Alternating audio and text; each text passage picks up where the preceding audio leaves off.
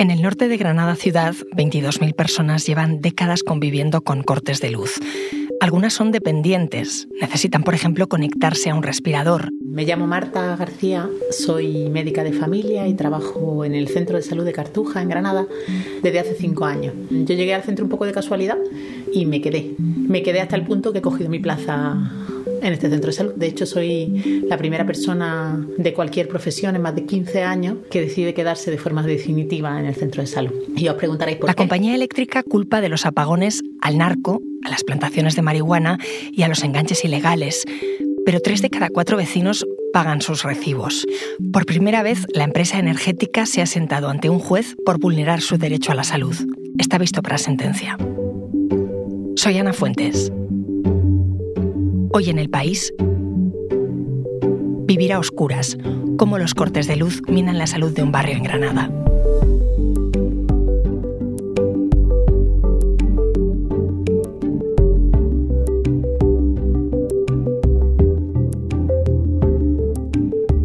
Hola Miguel. ¿Qué tal Ana? Miguel Ezquiaga es mi compañero del país que ha estado en el norte de Granada, en concreto en los barrios de La Paz, Cartuja y Almanjayar. Allí los vecinos conviven con cortes de luz desde hace más de 10 años. Lo primero que quiero, Miguel, es una foto. ¿Cómo son esos barrios? Pues Ana, qué duda cabe que son sobre todo barrios obreros. Eh, fueron construidos entre los 70 y los 90 para alojar a la mano de obra que se mudaba del campo a la ciudad. Su urbanismo es amable, son casas bajas en su mayoría, de ladrillo, con alguna torre desperdigada por allí, eh, el trazado conforma pequeñas placitas, hay jardines, mucha vivienda social, dependiente de la Junta de Andalucía y del Ayuntamiento. El problema es que en las últimas décadas estos barrios de la zona norte de Granada se han convertido en una bolsa de pobreza en la que residen unas 22.000 personas y que está solo 20 minutos andando, por ejemplo, de la Puerta de Elvira, que es uno de los muchos reclamos turísticos que alberga la ciudad de Granada. Los datos del Plan Local de Inclusión que, promueve el Ayuntamiento están ahí. Los vecinos de la zona norte viven de media ocho años menos que un granadino del centro. Tres de cada cuatro personas activas están desempleadas en estos barrios y además padecen el doble de enfermedades que la población general. Se trata como si dijésemos del, último distrito de Granada anclado en el siglo XX, o mejor aún, con, una estructura social que se parece más a un país subdesarrollado, por ejemplo, con alto índice de natalidad, pero también de mortalidad. ¿Y todos estos problemas de dónde vienen?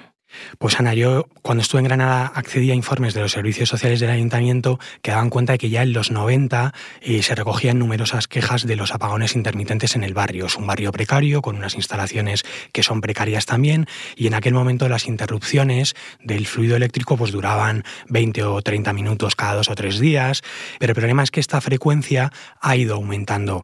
O sea que llevan 30 años con problemas en el suministro eléctrico.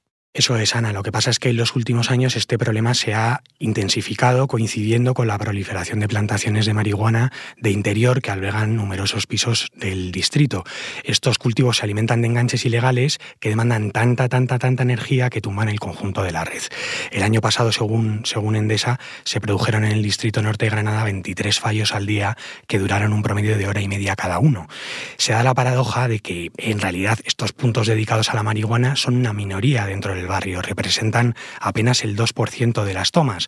No lo digo yo, sino que esto se desprende de un informe encargado por el ayuntamiento a una certificadora. Ese informe dice también que tres de cada cuatro suministros de la zona norte están en orden y al corriente de pago.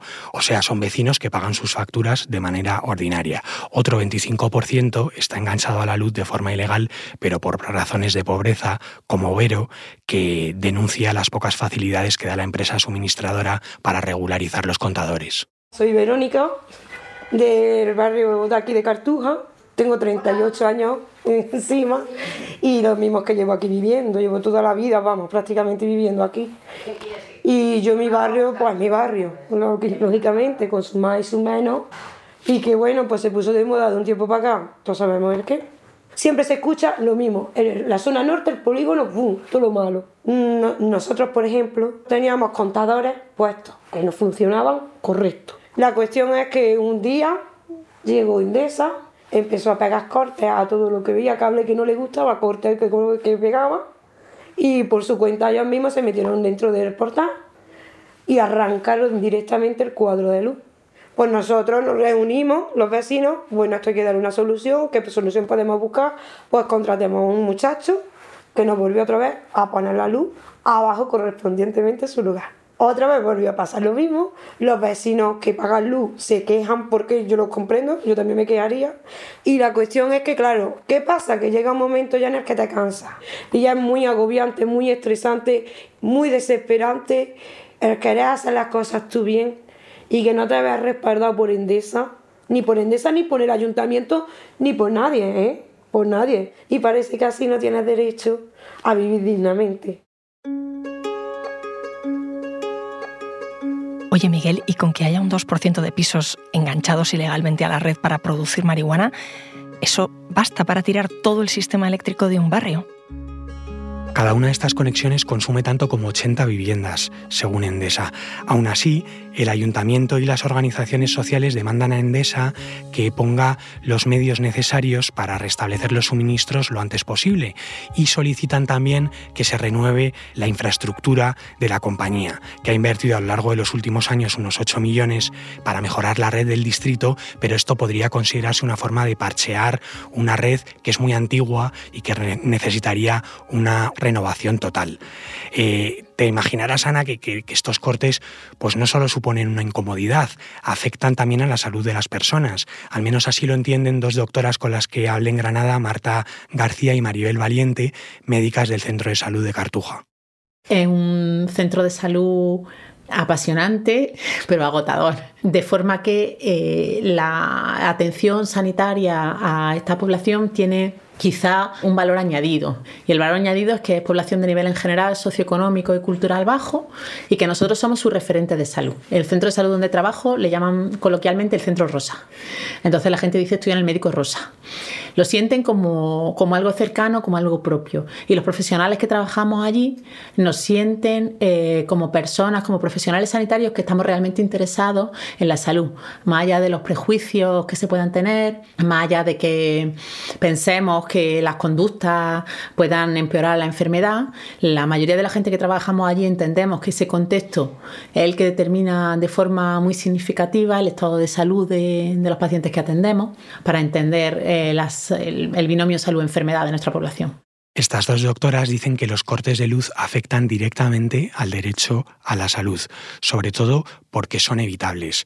Durante sus visitas domiciliarias han vivido escenas que parecen impropias del siglo XXI. Quizá con, un ejemplo de visita a domicilio es con lo que mejor se ve. Siempre llevamos encima el teléfono con la linterna por si hiciera falta.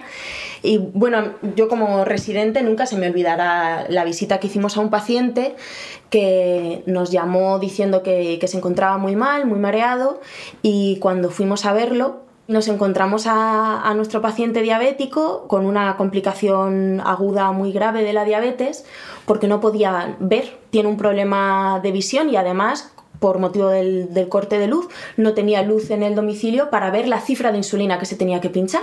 Entonces, ante la duda, no se pinchó ninguna y el azúcar empezó a subir, a subir, a subir y nos lo encontramos con una cetocidosis diabética, si mal no recuerdo, que terminó en, la sala de reanimación cardiopulmonar en, en las urgencias hospitalarias. Esto es terrible porque potencialmente puede morir mucha gente. Eso es, Ana, resulta aterrador. Claro, el problema de los cortes de luz no solamente ocurre en Granada, eh, existe en otros barrios de España, en Almería, en Sevilla, en la Cañada Real de Madrid, que tú conoces muy bien. Em, ¿Por qué se ha cronificado este problema? Pues efectivamente, Ana, estamos hablando de un problema de orden nacional. Los cortes se están dando a lo largo y ancho de todo el país en zonas obreras, en las que el cultivo de marihuana de interior supone una forma de salir de la miseria y del paro. La situación sanitaria se complica, por ejemplo, cuando en esos barrios eh, pues nos centramos o hablamos de personas electrodependientes. Imagínate, Ana, pacientes que necesitan oxígeno, un nebulizador para inhalar medicación, compresores de aire, los llamados CPAP, indicados para la apnea del sueño, o pues, una silla de ruedas eléctrica. Ante este panorama, Marta y Maribel, las doctoras del barrio de Cartuja, decidieron actuar. Y precisamente desde, desde, esta vivencia, ¿no? desde esto que escuchábamos en la consulta todos los días, nos planteamos no solo vivirlo e intentar intervenir, redactando, por ejemplo, informes médicos de vulnerabilidad energética, sino que decidimos hacer un estudio sobre qué es lo que se sabe sobre la vulnerabilidad energética y el impacto en la salud. Lo que encontramos, lo primero es lo que dice la Organización Mundial de la Salud, que es que la energía eléctrica es un requisito fundamental para una buena salud y su ausencia un problema social y de salud largamente ignorado por la comunidad internacional. Los cortes de luz afectan al barrio entero, a los comercios que pierden el género y la mercancía, afectan a los derechos de los consumidores, afectan a los colegios, afecta a la vida de barrio. Estar en un barrio en el cual las farolas están apagadas aumenta muchísimo la, la sensación de inseguridad. Y como centro de salud inmerso en el barrio, nos preocupamos de todo lo que acontece al barrio.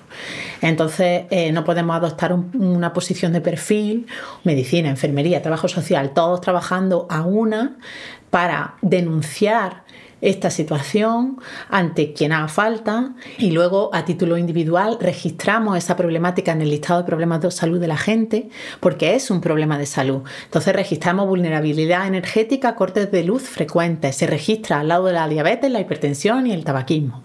Lo registro todo en el listado de problemas de salud. Cuando esa persona va al hospital a que lo vea cualquier otro médico, cualquier especialista hospitalario, a la urgencia, donde sea, en su listado de problemas consta que quizá parte de lo que pasa es porque se ha ido la luz en su casa. Es fundamental y nos compete a los profesionales sanitarios, a los que trabajamos en un sistema público y universal en el que creemos y en el que la, la salud de toda la comunidad es igual de importante que la salud de los individuos.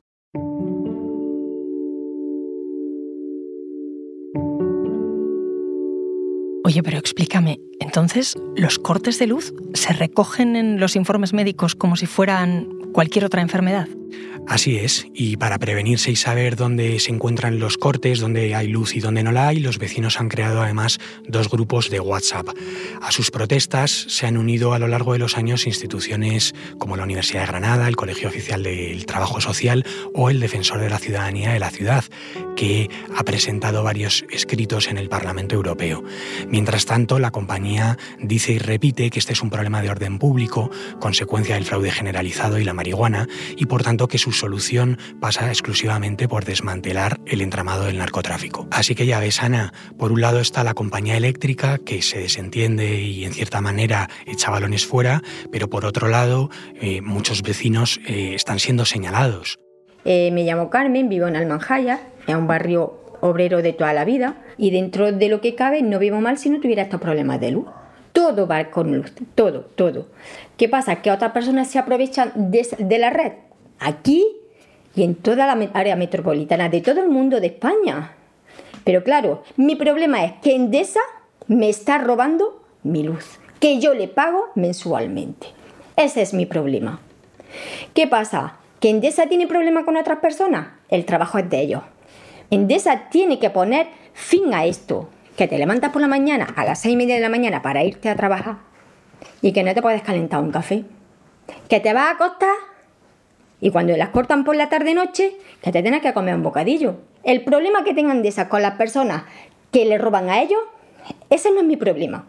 Mi problema es que Endesa me está robando a mí y a mucha gente que estamos pagando recibos. Y la culpable es Endesa. Punto. Enseguida volvemos. Porque escuchas hoy en el país y siempre tienes ganas de más, recuerda que los sábados y los domingos tienes nuevos episodios gracias a la colaboración de Podimo y El País Audio.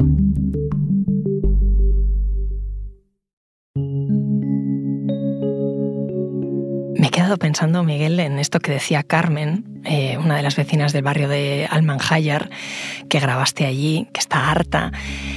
¿Estos vecinos se han organizado de alguna manera? Ha habido concentraciones, manifestaciones en el centro de Granada, pero la batalla por la luz en el Distrito Norte ha llegado varias veces a los tribunales. Hace dos años, varias asociaciones vecinales y entidades religiosas denunciaron por primera vez a Endesa por vulneración de los derechos fundamentales. La denuncia se admitió a trámite y esto es muy importante, Ana, porque es la primera vez que pasa en España. Entonces, ¿ha habido juicio? Lo hubo, lo hubo y está visto para sentencia, pero la resolución va con retraso. Ya sabéis que los juzgados están atascados en, media España. Eh, existen algunos precedentes judiciales que quizá eh, se tengan en cuenta en, esta ocasión. Por ejemplo, Endesa fue condenada en 2000 por su retraso en restablecer el suministro eléctrico en el barrio de Culubret de Figueres, en Girona, donde también es conocida la presencia de plantaciones de marihuana. La jueza Marta Benavides, que instruye el caso sobre Endesa en Granada, pidió un informe al centro de salud en el que trabajan Marta y Maribel, el de Cartuja, sobre las repercusiones de los cortes de la luz en la vida de la gente. Maribel y Marta, que firman ese documento, acudieron al juzgado, aunque allí se encontraron algo diferente de lo que habían imaginado. En el juicio que tuvimos contra la empresa suministradora de energía por vulneración de derechos fundamentales, eh, me llamaron de testigo para mm, explicar cómo eh, de forma específica en las personas demandantes y de forma general en la población los cortes de, luz afectan a la salud. Me enfrenté en el juicio mm, con, bueno, con una fiscalía y una, los abogados defensores em, muy la palabra no sería hostil, sino sería incrédulo, donde el foco no parecía puesto en la vulneración del derecho a la salud, que era de lo que íbamos a hablar y de lo que de hecho yo hablé, sino en otras consideraciones sobre actividades que se realizaban en el barrio y que según ellos justificaban estos cortes de luz. Entonces, realmente yo como profesional sanitario eh, me sentí un poco despreciada en la parte en la que no parecían darle suficiente importancia al sufrimiento y, a los problemas de salud que sufrían las personas que demandaron ¿no? en el juicio. Y de hecho, ya como, como dato relevante que da cuenta de todo esto, en el Centro de Salud de Cartuja teníamos un listado de 83 personas electrodependientes a fecha de febrero de 2020. En octubre de 2021, cuando se elabora el informe, 16 de esas 83 personas ya habían fallecido, sin ver que en sus hogares hubiera luz de forma continuada. Decías que el caso está visto para sentencia, pero mientras tanto, ¿ha ido cambiando algo? Pues Ana, lo único que ha sucedido en estos meses eh, han sido operaciones policiales. La última memoria de la Fiscalía de Granada dice que se incautaron en la zona norte 32.000 plantas de marihuana de interior. Con lo que eso supone, porque son plantaciones que están dentro de los edificios, la gente convive con ellas. ¿Y el ambiente así, cómo es? Pues Ana, eso es la guerra. Estábamos hablando antes de la vulneración del derecho a la luz, de la precariedad con la que coexisten multitud de vecinos, pero es que además se tienen que enfrentar a una situación de violencia cotidiana que resulta insostenible, con tiros al aire, con vuelcos entre los diferentes clanes que se roban la mercancía unos a otros, con lo que eso conlleva. El foco de gran parte de estos problemas es eh, el conocido como Hotel Luz, que aparece además eh, así nombrado en la memoria de la Fiscalía que antes citaba. El Hotel Luz entiendo que no es un hotel. No, no, es un edificio que se construyó en los 80 para realojar a, personas que vivían en varios poblados cercanos, también en, las cuevas del Sacromonte que por esa época eh, se, inundaron. Eh, pero, pero ahora es un edificio en el que la policía entra frecuentemente porque está infestado de, plantaciones. En sus alrededores hay asentados clanes como los gordos, los mararas, los pitufos, el matriarcado de las capotas o los mocos que distribuyen la marihuana con denominación de origen granadina por toda Europa, incluso hasta Asia. Esas, esas, plantaciones conviven con quienes las cuidan, pero también con las familias ajenas completamente al negocio de la droga. Miguel, si hay un foco tan concreto, ese Hotel Luz, si se sabe dónde está el problema, ¿por qué no se busca una solución? La delegación del gobierno en Granada dice que las incautaciones de marihuana son más abundantes que nunca, pero los clanes siguen ahí, igual que siguen ahí los cortes de luz, igual que siguen ahí las familias afectadas por todo este embrollo. Y, y ante este poder del narco, ¿qué margen tienen los vecinos ahí? Pues no olvidemos, Ana, que, la mayoría de los vecinos de la zona norte de Granada pagan sus facturas religiosamente eh, todos los meses, pero no tienen un suministro ordinario con todo lo que eso implica. No hablamos solo de comodidades, de ver una película por la noche antes de acostarnos, hablamos de no poder tener un congelador. Ahora empieza el verano en Granada, que es especialmente caluroso y no tendrán manera de, refrigerarse. Así que como ves, Ana, esta es una situación muy compleja, eh, muy violenta también, pero donde sobre todo encontramos a muchos ciudadanos a los que se les está negando el derecho a la salud. Gracias, Miguel. Gracias a ti, Ana.